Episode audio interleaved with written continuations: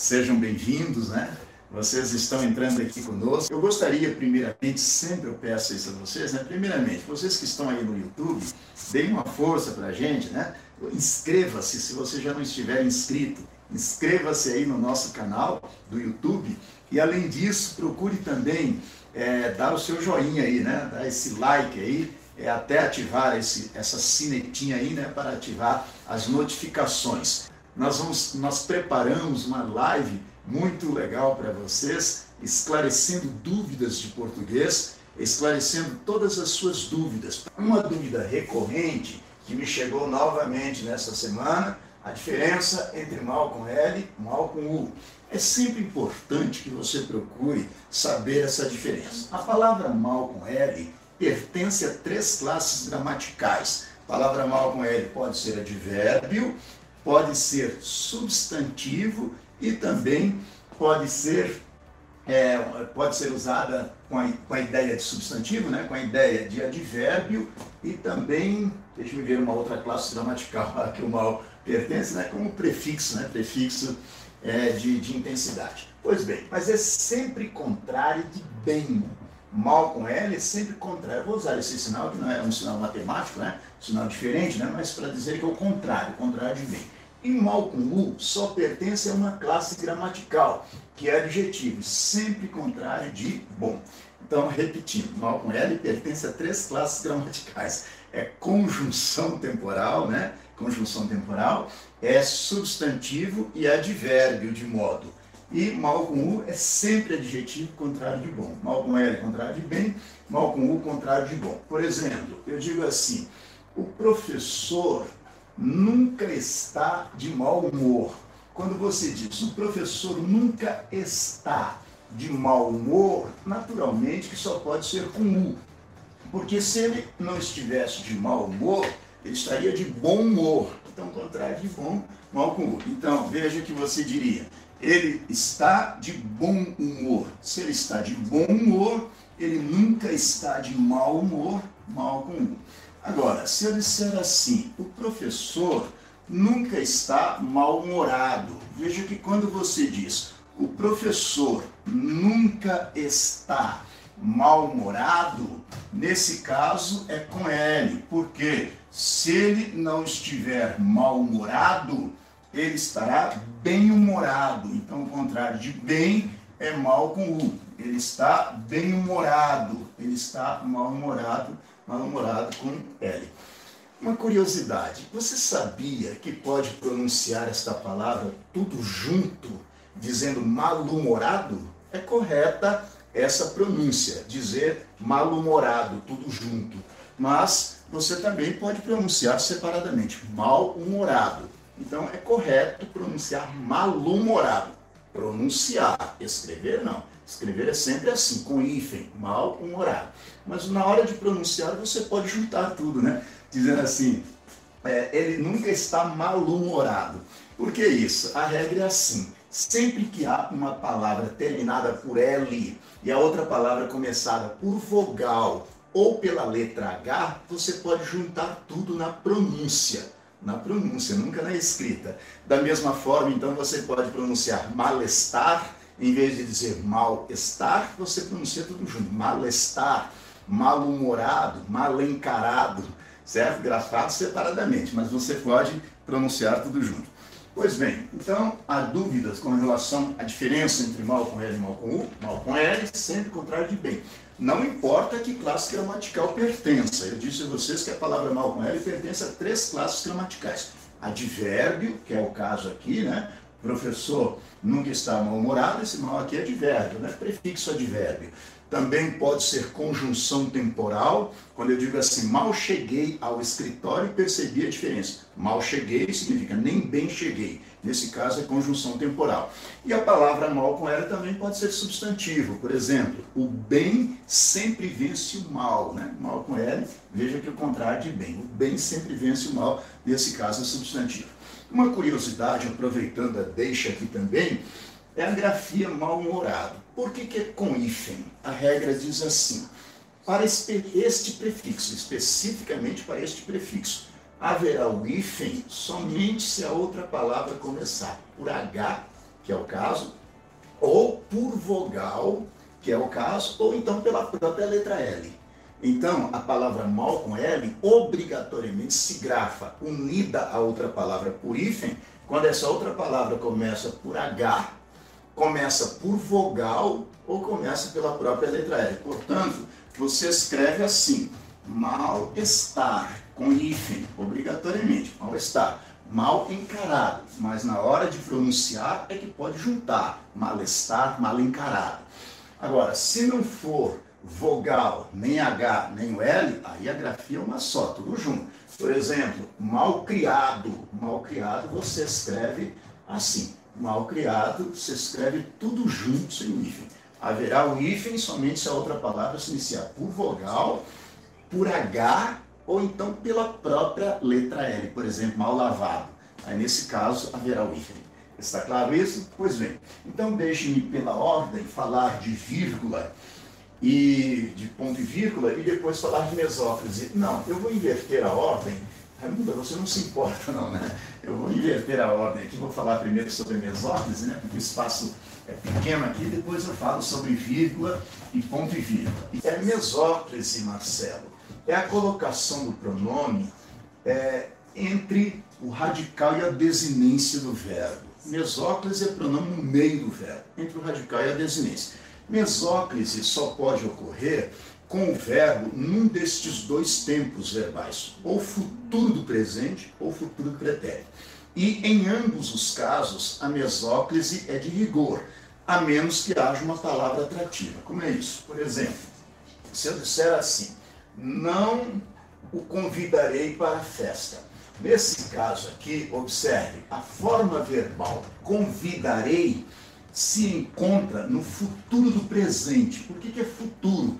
Porque é algo que ainda está por vir, né? Eu convidarei, tu convidarás, ele convidará. Então é futuro, futuro do presente. Futuro presente é para indicar algo futuro e algo futuro próximo, né? Então não o convidarei para a festa. Por que, que é não o convidarei? Apesar de o verbo, de a forma verbal, convidarei, estar no futuro do presente, há uma palavra atrativa, uma palavra negativa, o advérbio não. Então, este advérbio puxa o pronome oblíquo para antes do verbo. Fica obrigatoriamente não o convidarei para a festa. Agora, não houvesse a palavra atrativa, a colocação seria mesoclítica. Por exemplo, eu digo assim, convidá-lo-ei para a festa. Por que convidá-lo-ei para a festa? Veja só, Aqui a forma verbal também é a mesma, convidarei. Ocorre que o pronome fica no meio do verbo, entre o radical e a desinência do verbo. Nesse caso, o pronome o assume a forma lo, porque convidar termina em R. Corta-se o R, acrescenta-se R, acentua-se a nova forma verbal de acordo com a regra. Então fica convidá-lo-ei para a festa. Não o convidarei, convidá-lo-ei. Futuro do presente, mesóclise futuro presente acompanhado de palavra atrativa próclise. Perceberam isso? Ênclise em hipótese alguma. Convidarei-o em hipótese alguma. Ênclise de jeito nenhum. Ou é próclise se houver palavra atrativa, ou mesóclise se não houver palavra atrativa. A pergunta mais recorrente é, e se eu colocar um pronome reto, um pronome pessoal no caso reto, por exemplo, eu, eu devo, eu devo dizer eu o convidarei ou, ou eu convidá-lo-ei? Tanto faz. Nesse caso, a palavra eu não é considerada palavra atrativa. Não é considerada palavra atrativa. Mas como para o brasileiro é mais natural usar a próclise, é lícito você dizer eu o convidarei para a festa. Mas se preferir também pode continuar usando a mesóclise é lícita a colocação mesoclítica, embora seja menos frequente dizer eu convidá-lo-ei para a festa. Não é comum usar a mesóclise neste caso, mas é lícita essa colocação. É cabível também usar a próclise. Eu o convidarei para a festa. Você diz assim, cabível significa o quê, professor? Significa que uma prova, tanto faz, tanto faz. A mesóclise é sempre a melhor colocação a menos que haja palavra atrativa. Ah, mas neste caso, admite-se também a próprise, eu o convidarei, então convidá-lo-ei. Em hipótese alguma, convidarei-o. Em hipótese alguma. Como eu disse a vocês, a mesóclise também ocorre com o verbo no futuro do pretérito. Por exemplo, eu digo assim: entregar-te-ia o livro se eu tivesse aqui. Entregar-te-ia o livro. Veja que não se admite dizer ou entregaria, é, te entregaria, tampouco dizer é, entregaria-te o livro. Tem que ser entregar-te-ia. Por quê? Futuro pretérito. Futuro pretérito é colocação mesoclítica. E se eu colocar o pronome pessoal do caso reto, professor? Aí tanto faz, né? Eu te entregaria o livro, então eu entregar-teria o livro. A mesóclise continuaria sendo correta, mas nesse caso admitir-se-ia a colocação proclítica, né? Eu te entregaria o livro, então eu entregar-teria o livro. Agora, se houvesse uma palavra atrativa, aí a mesma situação da própria obrigatória. Por exemplo, jamais te entregaria o livro. Jamais entregaria o livro. Eu entregar-te-ia, ou então eu te entregaria o livro. Agora, não há palavra atrativa, não há o pronome reto, a colocação mesoclítica obrigatória. Entregar-te-ia o livro. Eu digo assim: apaixonar-me-ei por você. Eu não posso dizer me apaixonarei, tampouco apaixon, apaixonarei-me. Tem que ser apaixonar-me-ei por você. Agora, nunca, nunca me apaixonarei por você. Nunca me apaixonarei. Nós nos encontraremos no estádio. Então, nós encontrar-nos-emos no estádio. Nós nos encontraremos, nós encontrar-nos-emos. Agora, nunca nos encontraremos. Não pode ser nunca encontrar-nos-emos. Em síntese, futuro presente, futuro pretérito, mesóclise. A palavra atrativa, próclise, de rigor. Há um pronome pessoal do caso reto que não é palavra atrativa, tanto próclise quanto mesóclise. Para todos os efeitos, isso inclusive para provas. Está certo? Vamos dar outro exemplo aqui, né? Ah, é, ratificando a pergunta que do Marcelo, né? Se fossem várias pessoas, as pessoas convidadas, aí eu mudaria só o pronome oblíquo por exemplo. Se eu dissesse assim, se fossem várias pessoas que eu convidaria, eu digo não os convidarei.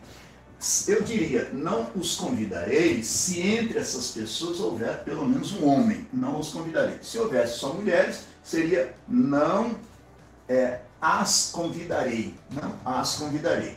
Então, não o convidarei se eu estiver convidando um homem. Não a convidarei se eu estiver convidando uma mulher. Não os convidarei se eu estiver convidando várias pessoas, entre elas pelo menos um homem, e não as convidarei se houver só mulheres. Está certo? E se fôssemos nós, se fôssemos nós, aí diria, não os convidaremos, porque agora o sujeito é nós, convidaremos. No caso, várias pessoas, não os convidaremos, não o convidaremos, não as convidaremos, e assim por diante. E se fosse mesóclise, se fosse mesóclise, se não houvesse a palavra atrativa, seria assim, por exemplo, convidar, convidar los emos, se fossem várias pessoas, se fôssemos nós. O sujeito sendo nós, né? Convidá-los emos. Ou seja, convidaremos mas os, né? Convidá-los emos. Mulheres, convidá-las emos. Uma mulher, convidá-la emos.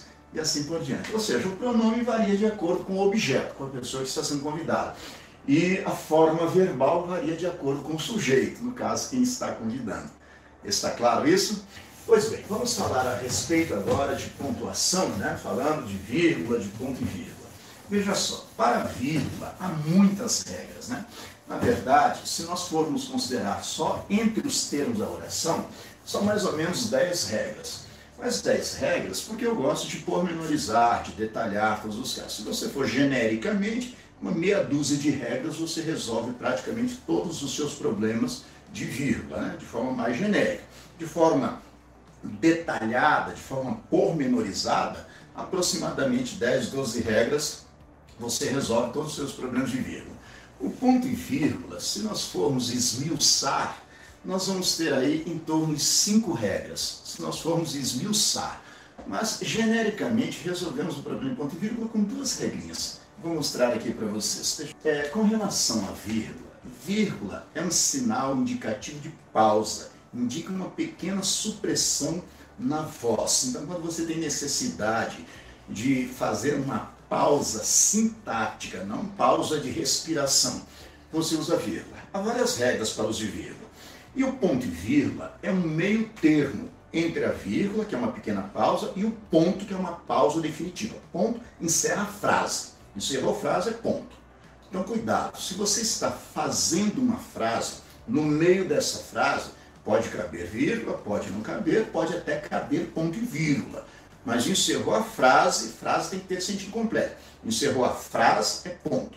Por exemplo, se eu disser assim, ontem à noite eu saí de casa para, para ir ao cinema. Veja, é uma informação completa.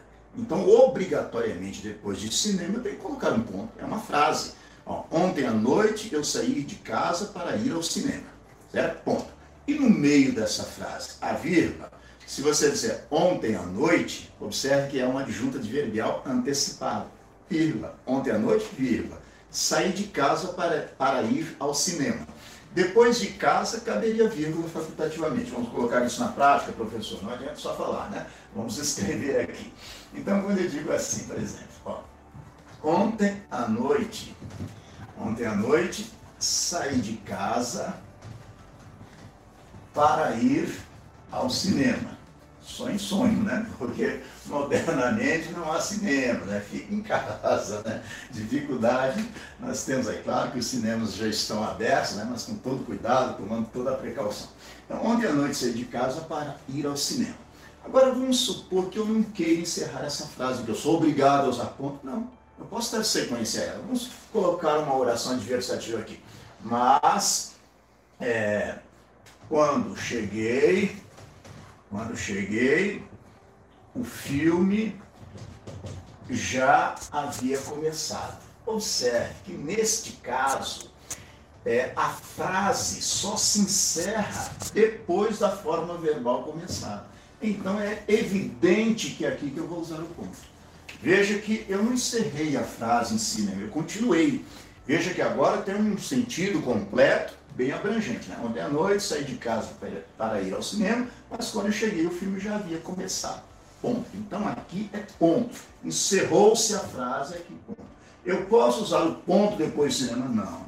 Ponto não. Porque se eu usei a conjunção mas, indica que isso aqui é parte de uma oração, é parte de uma frase, né, parte de um período. Isso aqui é uma outra oração dentro do mesmo período. Então, ponto aqui de jeito nenhum. Então vamos ver, primeiramente, que aqui existem duas orações, basicamente, né? na verdade existem mais, mas basicamente duas orações, duas orações coordenadas. Ontem à noite saí de casa para ir ao cinema, mas quando cheguei, o filme já havia começado. Ora, a tendência aqui, natural, seria usar uma vírgula depois do cinema. Tendência natural. Porque é, duas grandes orações coordenadas se separam por vírgula. Mas veja que neste caso, que ontem à noite é uma adjunta de verbo antecipado. Há necessidade de vírgula. Necessidade de vírgula. Na segunda oração, mas quando cheguei, o filme já havia começado, quando cheguei é uma oração subordinada adverbial. É como se fosse uma adjunta adverbial intercalada entre vírgulas. Então, neste caso, não mais a vírgula aqui. Passa a ser o ponto e vírgula. Olha só como são as coisas a tendência seria apenas uma vírgula depois do cinema. Mas houve uma necessidade de usar vírgula para separar o adjunto adverbial ontem à noite. Houve necessidade de usar um entre vírgulas para isolar a oração adverbial temporal quando cheguei. Entre vírgulas, então, nesse caso, em vez de vírgula, ponto e vírgula. Em síntese, vírgula indica uma pequena pausa. Leia a frase, vamos ler essa frase. Ontem à noite saí de casa para ir ao cinema, mas quando cheguei o filme já havia começado. Vocês percebem a diferença de, de, de pausa? Ontem à noite, ó, ontem à noite saí de, você não deu uma pausa? Certo? Saí de casa para ir ao cinema, mas quando cheguei, ó, você não diz, mas quando cheguei não. Mas quando cheguei, então quando cheguei é uma informação intercalada, uma oração subordinada de verbo intercalada entre vírgulas. E veja que naturalmente aqui você acaba dando uma pausa maior do que essas que você deu. Ontem à noite saí de casa para ir ao cinema. Mas, ó, o cinema. Mas, quando cheguei, então veja que depois de cinema, naturalmente você deu uma pausa maior. Portanto, ponto e vírgula. Ah, então quer dizer que eu fico medindo essas pausas na fala. Se você tiver prática, sim. Mas se você não tiver prática, leve em conta as regras de pontuação. A regra diz assim: separar a adjunta adverbial antecipada, vírgula. Separar oração subordinada adverbial intercalada entre vírgulas. Separar orações coordenadas, quando dentro de uma delas já haja vírgula, ponto e vírgula. Essa é uma das duas únicas regras para o uso do ponto e vírgula. Separar orações coordenadas, quando dentro de uma delas, seja da primeira, seja da segunda, já haja vírgula, você usa ponto e vírgula. E percebem que a frase termina aqui, então é ponto. Inadmissível seria um ponto depois do cinema. Inadmissível, porque isso aqui é mais, não sei o quê, é uma oração coordenada. É vírgula, jamais, é, jamais o ponto. Então por que, que foi ponto e vírgula? Porque dentro dessas orações já há pausas menores. Então você caracteriza uma pausa mais aprofundada com ponto e vírgula. Quase ninguém sabe usar ponto e vírgula. Quase ninguém dois sinais de pontuação extremamente importantes que as pessoas praticamente não usam por desconhecimento. Ponto e vírgula e dois pontos. Eu, Filemon, até me policio para evitar o exagero, porque eu tenho mania de usar dois pontos. Dois pontos é um sinal de pontuação tão elegante, tão bonito, tão significativo, tão comunicativo, que as pessoas simplesmente desprezam por falta de conhecimento. Então, ponto e vírgula, duas regrinhas básicas. Uma é esta: separar orações coordenadas quando dentro de uma delas já houver vírgula. Você vai dizer, mas professor, eu resolvo todo o meu problema de vírgula e ponto e vírgula com isso aqui? Claro que não. É claro, você precisa saber mais. Entre aí nas nossas lives anteriores, há uma live só sobre pontuação. Precisa saber pormenores. Nós temos todas essas informações aqui nas nossas, nos nossos livros que estão à venda. Nós temos todas essas informações passo a passo, regra por regra, no nosso curso completo de língua portuguesa. Então aqui nós estamos dando informações para vocês, informações práticas. Agora, informações completas, você sabe onde buscar. Ah, eu tenho dúvida, professor. Faça uma frase aí, pergunte a mim, mande pelo WhatsApp, formule a pergunta agora aqui, faço questão de responder. Sabia que é uma das dúvidas mais recorrentes em termos de português? Olhem só, a palavra obrigado é uma palavra variável em gênero e número. Em gênero e número. Então, o homem deve dizer obrigado. A mulher deve dizer obrigada. Somente mulher pode falar obrigada. Os homens dizem obrigados. As mulheres dizem obrigadas. Você vai dizer, peraí, os homens dizem obrigados? Sim.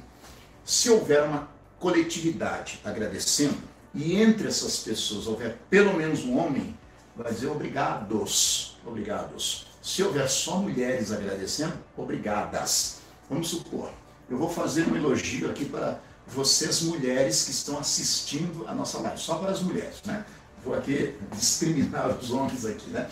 Eu vou dizer assim, é, vocês são muito aplicadas, vocês mulheres que estão assistindo a esta live, são muito aplicadas. Suponha que uma de vocês agradeça o elogio que eu dirigi a todas vocês, mas agradeça só em seu nome. Aí você vai dizer assim: professor, muito obrigada pelo elogio. Professor, muito obrigada pelo elogio, disse uma mulher.